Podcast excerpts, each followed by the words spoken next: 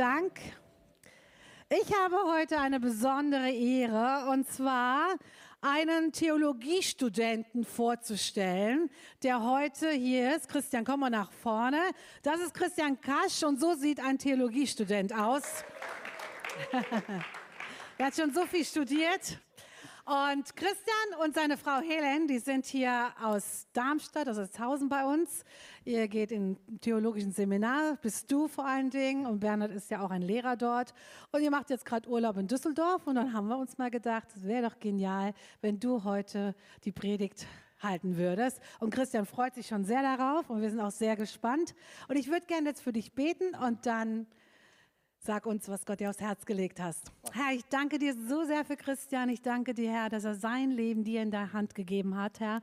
Und möchte, Herr, dass dein Wille in und durch sein Leben geschieht. Und ich danke jetzt für ihn, für seine Frau. Segne sie besonders und segne auch das, was dein Heiliger Geist zu ihm spricht, Herr, dass wir uns öffnen und hören, was du der Gemeinde zu sagen hast.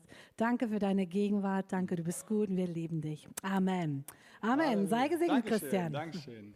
Ja, einen wunderschönen guten Morgen. Richtig schön, dass ihr da seid und richtig schön, dass du im Livestream eingeschaltet hast. Richtig cool, dass du auch dabei bist. Und ja, Febe hat mich schon vorgestellt, aber die meisten werden mich ja noch nicht kennen. Ich sage noch ein bisschen was zu mir. Und zwar genau, ich heiße Christian, ihr dürft aber auch gerne Chris sagen, das spart ein bisschen Zeit. Und genau, Bernhard ist ein Lehrer von mir. David hat an der Schule studiert, wo ich gerade studiere. Jan studiert über die Ferne Genau, und da sind wir gemeinsam unterwegs. Und es ist richtig cool. Genau, meine Frau und ich, wir sind jetzt tatsächlich auch schon sieben Jahre verheiratet. Und ein kleiner Fun fact, meine Frau ist genau 1111, also viermal die Eins, Tage jünger als ich. Das ist so ein kleiner Fun fact in uns. Vielleicht bist du von Menschen enttäuscht und denkst, ja, das ist irgendwie, warum ist das so? Und ich will dir sagen, ich kenne das selber. Ich hatte in meiner Pubertätsphase eine Phase, wo ich von Menschen, von Christen massiv enttäuscht wurde und dann jahrelang in keiner Gemeinde war. Und erst mit 15 hat Jesus ein neues Leben mit mir gestartet. Und dann dachte ich, yes, jetzt bin ich Christ, jetzt wird alles cool, jetzt können wir unterwegs sein, jetzt gehen wir mal richtig ab. Ich habe mich in Kirche investiert und dann war ich zwei Jahre intensiv in der Kirche und dann ist etwas passiert. Und zwar habe ich eine Lebensmittelunverträglichkeit bekommen, unter der ich heute immer noch zu kämpfen habe. Es ist besser geworden. Und jetzt ist das Spannende, ich bete für Menschen und erlebe, dass Menschen gesund werden und ich selber bin noch krank. Und lebe in dieser Spannung. Ja, ich kenne das. Vielleicht denkst du, ja gut, okay, Chris, irgendwie siehst du so ein bisschen naiv aus. Wahrscheinlich, dein Glaube hat dir halt geholfen. Du kennst meine Situation nicht. Ja, jeder, der mich kennt, und du kannst nachher Bernhard auch gerne fragen, oder meine Frau, ich bin mehr so einer von den Jüngern, die in den Evangelien äh, berichtet werden. Da kamen alle Jünger und haben gesagt, hey, Jesus ist auferstanden. Und einer, der Thomas, der sagt, ja, kann ich nicht glauben, habe ich nicht gesehen. Ich kenne Skepsis, ich kenne Zweifel, mit denen ich unterwegs bin und wo wir ja alle im Glauben irgendwie immer hier und da mal zu tun haben. Jetzt studiere ich seit drei Jahren Theologie und tatsächlich habe ich gemerkt, ich glaube nicht nur aufgrund, weil ich in einem christlichen Elternhaus aufgewachsen bin. Ich glaube nicht nur, weil ich Erfahrung gemacht habe. Das sind alles gute Dinge, aber ich merke tatsächlich, Gott existiert, Gott ist real, er ist gut und vor allem ist das Christentum wahr. Und ich habe gemerkt, ja, tatsächlich, ich will mit diesem Gott unterwegs sein. Und du wirst merken, jetzt in dieser Predigt, lass uns einsteigen. Ich bin ein Mann, ich will Dinge untersuchen, ich will tief graben und ich will dich gerne mit hineinnehmen. Und lass uns mal angucken, was diese Predigt heute mit unserem Leben ganz praktisch zu tun hat. Zu Beginn, ich habe eine Statistik gelesen, da wurde, äh, wurden Daten erhoben 2020 und zwar wurden die Menschen gefragt, ab 15 Jahre in Deutschland, 2000 Leute, wer von euch würde welche Social Media App löschen? Das ist eine komische Frage wahrscheinlich, vor allem in der Urlaubszeit. Und die Menschen wurden gefragt und es haben 22 Prozent gesagt, sie würden Instagram löschen. Vielleicht denkst du, okay, keine Ahnung, vielleicht hast du auch schon mal drüber nachgedacht. Das haben die Menschen damals gesagt. Und 36 Prozent haben gesagt, ich würde Facebook löschen.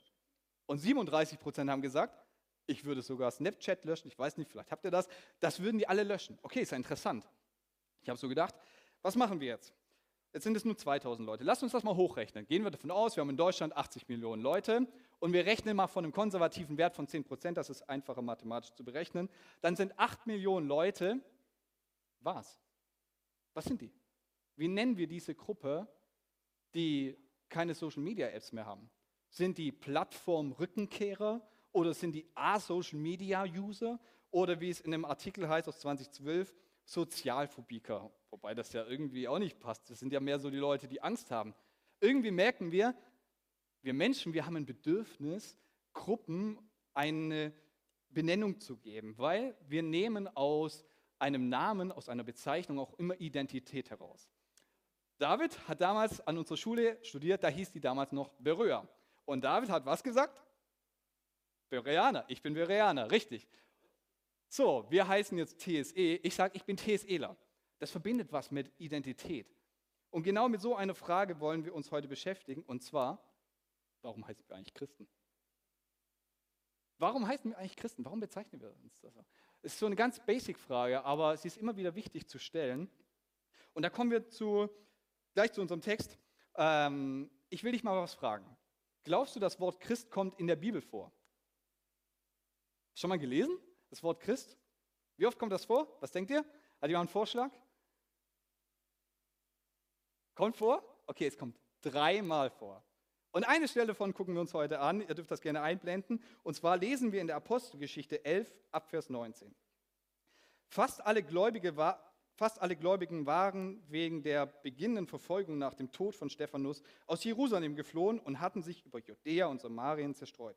Manche sogar bis nach Phönizien, Zypern und Antiochia. Sie erzählten aber nur den Juden von Jesus. Das ist wichtig, kann man sich merken. Lediglich ein paar von ihnen, Männer aus Zypern und Kyrene, die jetzt in Antiochia lebten, verkündigten auch den Nichtjuden die rettende Botschaft von Jesus, dem Herrn. Der Herr wirkte mächtig durch sie und so wandten sich ihm viele, viele Menschen zu und glaubten an ihn. Als die Gemeinde in Jerusalem, das ist so die Muttergemeinde, äh, davon erfuhr, schickten sie Barnabas nach Antiochia. Der kam in die Stadt und erkannte voller Freude, was Gott in seiner Gnade getan hatte. Barnabas ermutigte die Gläubigen fest und entschlossen, in, in ihrem Glauben an den Herrn zu bleiben. Er war ein vorbildlicher Mann, erfüllt von Heiligem Geist und stark im Glauben. So begannen damals viele Menschen, Jesus, dem Herrn, zu vertrauen. Von Antiochia reiste Barnabas nach Tarsus, um Saulus, der wird auch Paulus genannt, äh, aufzusuchen. Er traf ihn und nahm ihn dann mit nach Antiochia zurück. Dort blieben die beiden ein ganzes Jahr lang in der Gemeinde, um viele Menschen im Glauben zu unterweisen. In Antiochia wurden die Jünger zum ersten Mal Christen genannt. Ich weiß nicht, wer den Text von euch kennt. Das ist ja mitten in der Apostelgeschichte und deshalb habe ich euch mal ein Schaubild mitgebracht, dass wir ein bisschen Hintergrundinformationen haben und dann gucken wir, was dieser Text heute mit unserem Leben zu tun hat. Und zwar Lukas, der hat die Luca, das Lukas-Evangelium und Apostelgeschichte geschrieben und er hat so einen geografischen Leitgedanken, okay? Du siehst, wie Jesus im Lukas-Evangelium immer weiter nach Jerusalem reist, wo er dann gekreuzigt wird, wo er begraben wurde und auferstanden ist. Und dann passiert etwas, und zwar die Apostelgeschichte. Nach der Auferstehung begegnet Jesus seinen Jüngern und er sagt folgendes. Aber ihr werdet den Heiligen Geist empfangen und durch seine Kraft meine Zeugen sein. In Jerusalem, da sind sie gerade noch, Judäa, Samarien und bis ans Ende der Erde. Und genau so ist die Apostelgeschichte aufgebaut. Es geht immer weiter in Wellen und wir befinden uns da, wo der rote Punkt ist. Da spielt unsere Geschichte. Und das ist wichtig zu verstehen, weil in Jerusalem, in Judäa und in Samarien, da waren die Leute Juden. Die ersten Christen, die an Jesus geglaubt haben, waren Juden. Okay, und jetzt lesen wir ja davon, dass es auch Nicht-Juden gab, ähm, denen das Evangelium gebracht worden ist. Okay, wir denken so, ja klar, wir sind ja auch irgendwie Nicht-Juden, wir glauben auch an Jesus. Aber damals war das ein richtiger Skandal. Du kannst es nicht, äh, du kannst nicht einfach zu Nicht-Juden gehen als Jude. Damals haben die Menschen geglaubt, oder, oder das war ihre Regel, du betrittst nicht mal das Haus von einem Nicht-Juden. Das lesen wir eine, ein Kapitel davor. Und dann ist es auch verständlich, dann wurde diese Zentrale in Jerusalem äh, oder angesprochen und gesagt, hey, Muttergemeinde, was machen wir? Das sind Leute in Antiochia, die glauben jetzt auch. Aber das sind gar keine Juden. Was machen wir mit denen eigentlich? Was ist da los in Antiochia? Und Antiochia war eine Stadt, so wie Düsseldorf. Es war eine riesengroße Stadt, eine der größten Städte im Römischen Reich. Das war Multikulti, da gab es alle Religionsangebote. Die Leute haben geglaubt, was sie wollen. Die haben alles getan, was sie wollten. Und da musste man natürlich schauen, okay, wie wie kommt es an bei den Menschen? Glauben die überhaupt das Richtige? Und jetzt kam Barnabas nach Antiochia. Und dieser Mann, der hat gesehen, okay, unter der Gnade Gottes, tatsächlich, Gott ist hier am Wirken. Okay, was machen wir mit Leuten? Ja, wir müssen sie unterweisen. Und dafür hat er Paulus geholt. Oder der wird hier Saulus genannt. Und vermutlich haben sie an den Missionsauftrag gedacht von Jesus. Jesus hat gesagt, wir sollen alle Jünger lehren, zu halten, was, ihn, was er ihnen geboten hat. Und dann sind sie losgegangen, haben die Menschen unterwiesen, ein Jahr lang. Lass uns zurück zu unserem Text gehen. Wir lesen davon, dass in Antiochia die Jünger das erste Mal Christen genannt worden sind. Okay, man hätte sie auch anders nennen können. Warum heißen wir eigentlich nicht Jesuianer? Oder Jesusgläubige? Hätten wir auch machen können. Wäre doch viel praktischer, ist ja am Namen Jesus orientiert. Wir, er war Bereaner, ich bin TSEler. Warum heißen wir Christen? Die Jünger, sie bekannten Jesus als ihren Christus. Okay? Was bedeutet das eigentlich? Christus ist nicht der Nachname von Jesus, sondern das ist ein Titel. Okay? Jesus ist der Christus. Und Christus ist griechisch und bedeutet im Hebräischen Messias. Vielleicht hast du beide Begriffe schon mal gehört. Das bedeutet genau das Gleiche. So, und was bekennen sie damit? Ja, die Juden erwarteten aus dem Alten Testament, die Stimmung war damals total heiß und sie haben gesagt, irgendwo muss dieser Messias sein, der muss kommen. Und dann haben sie gemerkt, okay, Jesus ist dieser Messias. Er ist dieser Retter, der aus dem Alten Testament vorverheißen ist. Und als Christen glauben wir, dass Jesus freiwillig die Schuld, die wir vor Gott haben, auf sich nahm, stellvertretend und damit er uns rettet vor der Strafe. Und deshalb bekennen wir Jesus als unseren Retter. Und Johannes drückt es in seinem Evangelium sehr gut aus. Wir lesen in Johannes 20, Vers 31. Aber die hier aufgezeichneten Berichte, er meint hier sein Evangelium, wurden geschrieben, damit ihr glaubt, das betrifft auch uns, dass Jesus der Christus ist, der versprochene Retter und Sohn Gottes. Wenn ihr an ihn glaubt, habt ihr durch ihn ewiges Leben.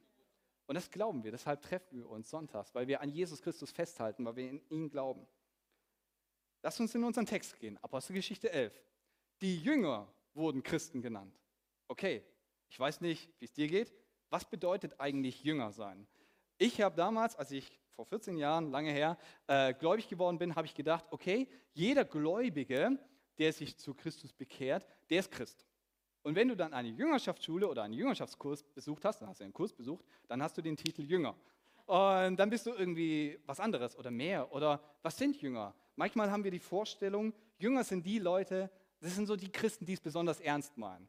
Oder wir denken, es sind die Christen, die besonders viel Bibel lesen und besonders viel beten. Irgendwie verbinden wir damit was. Und die Frage, die mich immer wieder ja, beschäftigt hat, wie ist denn das eigentlich? Wir singen von Gnade und dann hören wir auch immer wieder, wir sollen auch was tun. Wie hängen denn Werke und Gnade zusammen? Wie ist denn das? Muss ich jetzt etwas tun, dass Gott mich annimmt? Oder bin ich jetzt angenommen? Wie ist denn das? Und das ist immer wieder eine Herausforderung, vor allem wenn wir angegriffen sind, wo wir merken, hey, äh, es sind Lügen die über uns ausgesprochen werden, Menschen, die uns Schlechtes nachsagen. Und wir kommen ins Struggle und wir denken, wie war denn das jetzt nochmal mit Gnade und mit Werken? Und ich möchte da gerne was mitgeben. Wir lesen in Römer 3 folgendes. Gott spricht jeden von seiner Schuld frei. Da haben wir diesen Gedanken von Schuld wieder. Und nimmt jeden an, der an Jesus Christus glaubt. Nur diese Gerechtigkeit lässt Gott gelten. Denn darin sind alle Menschen gleich. Alle sind schuldig geworden und spiegeln nicht mehr die Herrlichkeit wider, die Gott dem Menschen ursprünglich verliehen hatte. Aber was, kein, was sich keiner verdienen kann, schenkt Gott in seiner Güte. Er nimmt uns an, weil Jesus Christus, dann wir den Christus, uns erlöst hat. Also steht fest, nicht wegen meiner guten Taten werde ich von meiner Schuld freigesprochen, sondern allein deshalb, weil ich mein Vertrauen auf Jesus Christus setze. Wow, was für eine gute Botschaft. Und die ist so gut, dass keinem von euch aufgefallen ist, dass es nicht um Werke geht. So, wir haben ja gesagt, wir wollen uns um Gnade und Werke Gedanken machen. Okay, ich habe jetzt nur von Gnade gesprochen. Vielleicht ist dem einen oder anderen aufgefallen. Ich möchte mit einem zweiten Bibelvers genau diesen Gedanken unterstreichen. Paulus schreibt in Epheser 2 von 8 bis 10, noch einmal, durch Gottes Gnade seid ihr gerettet, und zwar aufgrund des Glaubens. Ihr verdankt eure Rettung also nicht euch selbst. Nein, sie ist Gottes Geschenk. Sie gründet sich nicht auf menschliche Leistung, sodass niemand vor Gott mit irgendetwas groß tun kann. Denn was wir sind, ist Gottes Werk. Er hat uns durch Jesus Christus dazu geschaffen, das zu tun, was gut und richtig ist. Gott hat alles, was wir tun sollen, nicht müssen, sollen, vorbereitet. An uns ist es nun, das Vorbereitete auszuführen. Da sehen wir genau diesen Gedanken. Zuerst Gnade. Wir können nichts tun, dass Gott uns annimmt, aber wir sind berufen, etwas zu tun. Und mir persönlich helfen Schaubilder, deshalb habe ich euch ein Schaubild mitgebracht. Genau, wir sehen hier unten unser Leben. Ist einfach eine Timeline, eine Zeitleiste. In der Mitte, ich habe einfach mal das christliche Symbol gebraucht, das Kreuz, ist der Punkt, an dem Gott uns annimmt. Und dieses Schaubild kannst du auf jede Religion anwenden. So, es gibt Menschen, die sagen, wir müssen Werke tun, damit wir angenommen werden. Werke zur Annahme. Das macht Menschen kaputt. Deswegen gehen Menschen in Religion kaputt. Jede Religion, die ich kenne auf diesem Planeten, funktioniert so. Du musst etwas tun, damit du Gott, eine Gottheit, Erlösung, Erleuchtung oder sonst irgendwas findest.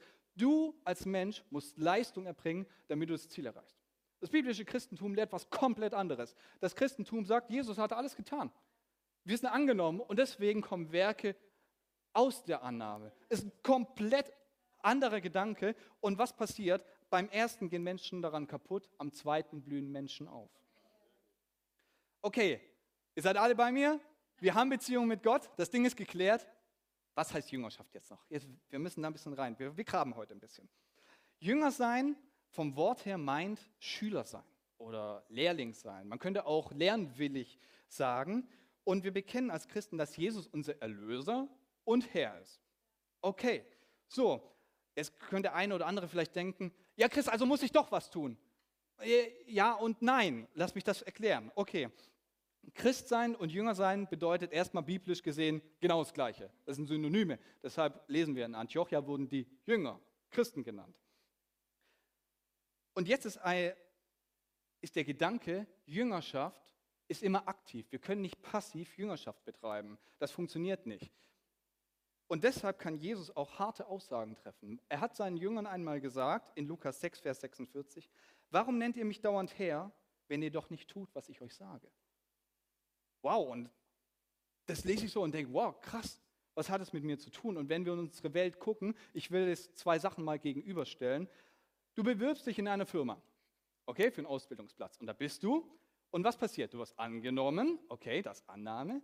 Und jetzt stell dir vor, du bist Azubi und tust nie, was dein Lehrer sagt. Was wird passieren? Du wirst rausfliegen. Die werden dich kündigen, Probezeit nicht geschafft, keine Leistung erbracht, raus. Was lehrt das Christentum? Christentum sagt auch, angenommen, du bist Jünger, du bist Schüler.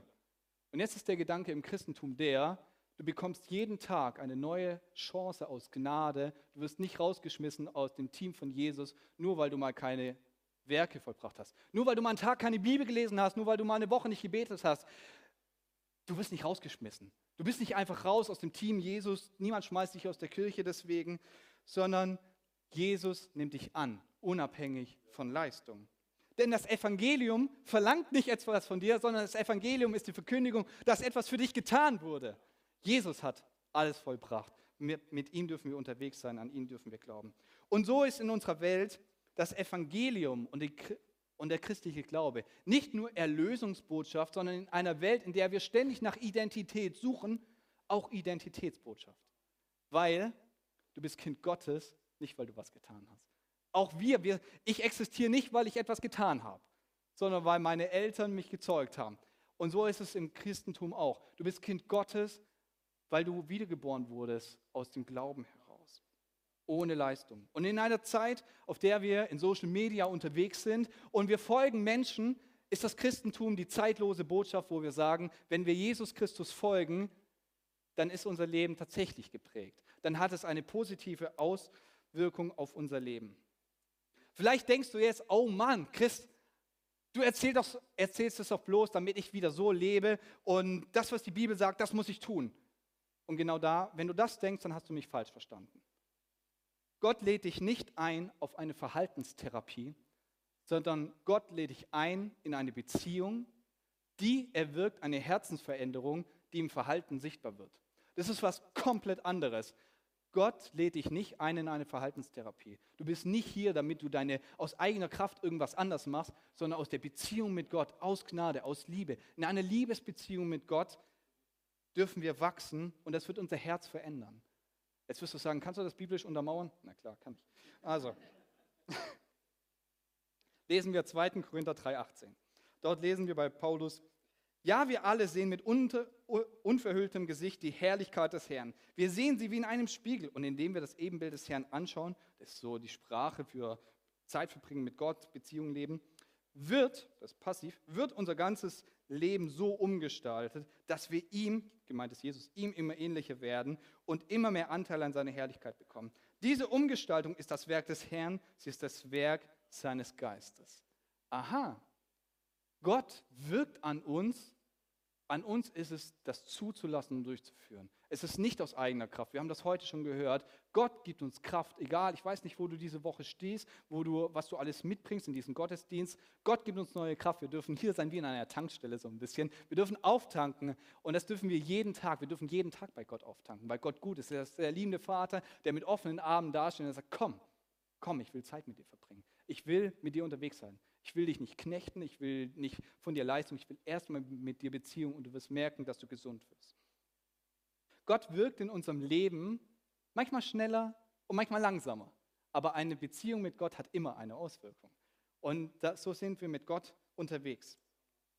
Okay, wenn Christsein Jünger sein heißt und Jüngerschaft Jesus ähnlicher werden, dann ist Bibellesen nicht in sich das Ziel. Es geht nicht um Bibellesen. Du wirst nicht erlöst, weil du die Bibel auswendig kannst, sondern die Bibel ist ein Tool, wie wir Jesus ähnlicher werden können, weil wir über ihn lesen, wie er ist und weil wir die Geschichte Gottes ja lesen können. Was hat Gott gewirkt? Wir werden ermutigt durch das Wort und wir dürfen Zeit verbringen. 2. Korinther 3,18 spricht davon, wenn wir beten, wenn wir mit ihm Zeit verbringen. Du wirst nicht merken, du betest heute und morgen bist du ein anderer Mensch, sondern du bist mit Gott unterwegs, der Heilige Geist gibt dir Impulse und du bist mit Gott unterwegs und du merkst, ah, okay, da entwickelt sich tatsächlich was in deinem Leben. Ich weiß nicht, wie es dir geht, wenn du das hörst. Vielleicht denkst du, Chris, schön und gut, was du sagst. Du kennst mein Leben nicht. In meinem Leben verändert sich nichts. Soll ich dir was sagen? Das ist eine Lüge. Weißt du warum? Nicht du vollbringst die Veränderung, sondern Gott ermöglicht Veränderung. Wir glauben an einen allmächtigen Gott und dieser allmächtige Gott, der wirkt in unserem Leben durch seinen Geist und er gibt uns die Kraft und die Gewissheit, unser Leben gestalten zu können. Und das habe ich mir nicht überlegt, sondern das, das Erlebnis, die Erfahrung, was Christen auf diesem Planeten machen und was Jesus Christus verkündigt hat. Er hat aufgerufen, umzukehren, wieder zurück zu Gott zu kommen. Ja, unser Leben ist manchmal, wir stellen uns das vor wie, ich nehme mal diese blaue Linie, ähm, wie so einen geraden Strich. Und manchmal ist es doch eher, dass wir so rumeiern. Aber wir werden ans Ziel ankommen, weil Gott uns bewahrt. Wir halten uns an ihm fest und er wird uns bewahren. Ähm, genau. Dabei zwingt uns Gott nicht, sondern er setzt Impulse in unserem Leben und sagt, hey, hier, da, ich bin mit dir unterwegs und wir dürfen es zulassen und durchführen. Und das ist nicht immer einfach. Ich merke das selber. Ich habe Baustellen in meinem Leben und Gott geht ran, aber in der Jüngerschaft, in der Nachfolge merke ich immer mehr, dass es mich verändert und Christus ähnlicher macht. Vielleicht denkst du jetzt immer noch, ja, das ist alles schön und gut, aber warum soll ich das denn heute noch machen? Kann man ja fragen, das ist ja ein altes Buch. Warum soll ich denn heute das noch machen? Und ich möchte dir eine Antwort darauf geben. Und zwar, Gott, wir glauben an Gott, den Vater, den Sohn und den Heiligen Geist. Und die leben in perfekter Beziehung, in geklärter Beziehung, in gesunder Beziehung die sind zusammen harmonisch unterwegs. Und als Jesus auf diese Erde kam, da lebte er mit Menschen in gesunder Beziehung. Und wenn wir ihm nachfolgen, werden wir mehr Mensch, wir werden gesünder. Wenn wir ihm ähnlicher werden, werden wir beziehungsfähiger.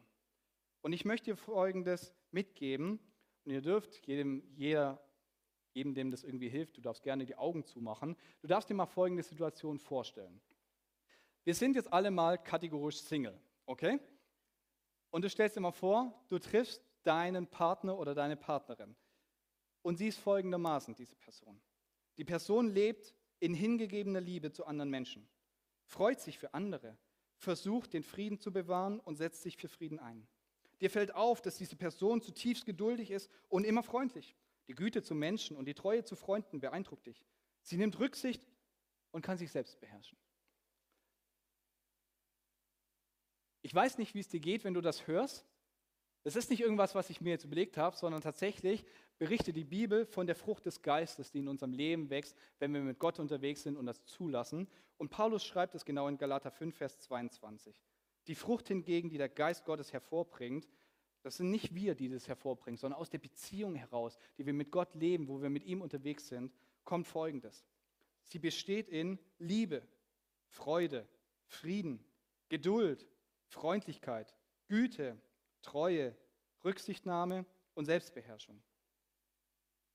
Und wenn ich mir das so vorstelle, einen Partner, diese Qualitäten, ganz ehrlich, das ist ein Leben, wonach ich mich sehne. Ich wünsche mir, dass in meinem Leben mehr Liebe wächst. Ich wünsche mir, dass Freundlichkeit, Geduld und Selbstbeherrschung, hey, das, da, hab, da, da darf noch wachsen. Ja, da ist noch Potenzial nach oben. Und das führt mich in die Reflexion meines eigenen Lebens, wo es treibt mich immer wieder hin zu Gott wo ich sage, Gott, zeig mir, wie das geht. Wirke du an mir. Ich will Zeit verbringen mit dir. Ich will dein Herz kennen, damit mein Herz geprägt ist, damit ich Menschen lieben kann, so wie du Menschen lebst. Zeig es mir. Und ich merke, Gott nimmt sich die Zeit. Gott ist kein Fastfood-Automat, sondern er geht mit uns unseren Weg. Er verändert uns Schritt für Schritt in der Nachfolge, wo wir ihm folgen. Und vielleicht denkst du, ja, das hat mich noch ganz überzeugt, aber ich möchte eine Sache mitgeben, vor allem wenn du Single bist. Denk darüber nach. Jüngerschaft ist die beste Ehevorbereitung, die du tun kannst. Weil Jüngerschaft bedeutet, Jesus ähnlicher zu werden. Und stell dir mal vor, dein Partner oder du selbst wärst wie Jesus, jemand, der Menschen die Hand reicht, der vergibt, der sich hingibt, der sich ja nicht zu schade ist, die extra Meile zu gehen, der miteinander mit der anderen Person unterwegs ist. Und das ist tatsächlich die Einladung, die Gott uns zuspricht. Vielleicht bist du verheiratet, dann möchte ich dich ermutigen. Jüngerschaft ist das Tool, wie du in eine tiefere Herzensbeziehung, in eine tiefere Ehe hineinwachsen kannst. Und vielleicht bist du aber auch gerade in einer Krisensituation und sagst, ja, das passt nicht so auf mich. Ich möchte dich ermutigen, Jüngerschaft kann der Schritt, es kann vielleicht dein Schritt sein, der richtige Schritt aus der Krise heraus. Es kann der Aspekt sein, wo du sagst, ich folge Jesus, ich vertraue ihm, weil er gute Gedanken über mich hat, weil es der Vater ist, der mich liebt und mit ihm kann ich durch diese Krise gehen und mit ihm gehe ich dadurch und er gibt mir die Kraft. Was haben andere Leute gesagt? Was bedeutet Christ sein? Ich habe euch mal was mitgebracht und zwar von Johann Albrecht Bengel. Er hat gesagt, ein Christ ist, wer Christi ist. Man könnte sagen, ein kleiner Christus, der Jesus ähnlicher wird, der ihm nachfolgt und sagt, hey, so wie du, das ist cool, so will ich werden, weil ich sehe, dass du gesund bist, ich will auch gesund werden. Friedrich von Bodelschwing hat gesagt, bei Christus sein heißt zu Hause sein. Dietrich Bonhoeffer hat gesagt, Christ ist der Mensch, der sein Heil, seine Rettung, seine Gerechtigkeit nicht mehr bei sich selbst sucht, sondern bei Jesus Christus. Corrie ten Boom hat gesagt, Christsein bedeutet nicht, sich selbst sehr anzustrengen, sondern sich den durchbohrten Händen Jesu anzuvertrauen. Und Hans-Joachim Eckstein hat gesagt, was, uns als, was, uns, was von uns als Christus-Glaubende erwartet wird, ist nicht Aktion für Gott, sondern Reaktion auf Gottes Aktion. Wir reagieren auf das, was Gott in unserem Leben getan hat. Aus Dankbarkeit, folgen wir ihm nach und weil wir wissen, dass es gesund ist. Und das unser ganzes Leben lang. Das hört nicht auf. Wir fangen einmal an und dann sind wir Jesus, mit Jesus unterwegs und manchmal eiert unser Leben so ein bisschen, aber wir dürfen immer wieder neu kommen, weil seine Hände sind offen. Wir sind mit ihm unterwegs. Und da gibt es Hoch und Tiefs, aber es lohnt sich. Das können wir jeden Christen fragen. Wie können wir das ganz praktisch tun? Jetzt, das war vielleicht ein bisschen theoretisch und ich möchte dir Tools an die Hand geben, wie du das ganz praktisch heute Mittag, morgen früh, wie auch immer durchführen kannst. Und zwar Jesus holt dich immer da ab, wo du stehst. Das ist wichtig. Wir denken manchmal, wir müssten noch das tun und dann kann Gott mit uns was tun. Nee, Gott kommt zu dir und sagt, ah, Christ, da stehst du gerade, nimmt mich an die Hand und sagt, okay, jetzt, wir gehen gemeinsam diesen Weg. Und er geht in der Geschwindigkeit, die ich gehen kann. Er verlangt nichts von mir, was ich nicht kann, sondern er ermöglicht das, was er selbst ermöglicht und wo er sagt, da gehen wir hin, das ist das nächste Ziel, da bist du gesund. Und vielleicht kennst du Jesus noch gar nicht, dann möchte ich dich ermutigen, komm nachher gerne auf David, auf Jan, auf Bernhard, auf mich zu, dann lass uns einen Kaffee trinken und lass uns gerne mal quatschen. Du kannst alle Fragen stellen und genau, lass uns da gemeinsam unterwegs sein, wenn du da Fragen hast. Vielleicht merkst du, ja, wow, okay, das mit Jüngerschaft, ich will das.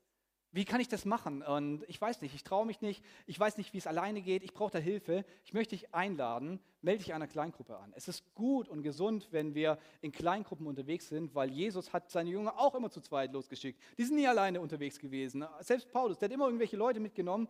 Wir sind gemeinsam unterwegs. Christsein ist so, man sagt auch manchmal Mannschaftssport. Wir sind gemeinsam unterwegs.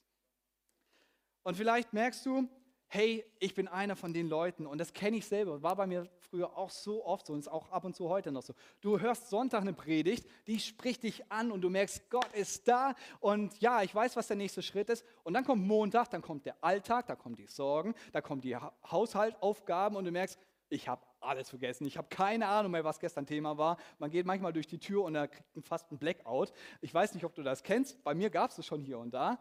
Und ich möchte dich ermutigen, wir haben gleich eine Reaktionszeit dann nimm dein Handy raus, dir, schreib dir was auf, was vielleicht war es ein Bibelvers, der dich angesprochen hat, vielleicht war es ein Gedanke, vielleicht hat der Heilige Geist etwas in deinem Leben gewirkt, etwas ja, vorgebracht, was du mitnehmen willst. Und ich möchte dich ermutigen, setz dir einen Serientermin jede Woche, da wo du Zeit hast, vielleicht morgens, vielleicht abends, vielleicht nachmittags, zum Kaffee, Kuchen, wie auch immer. Du kannst auch mit Gott Kaffee trinken, das ist ziemlich cool.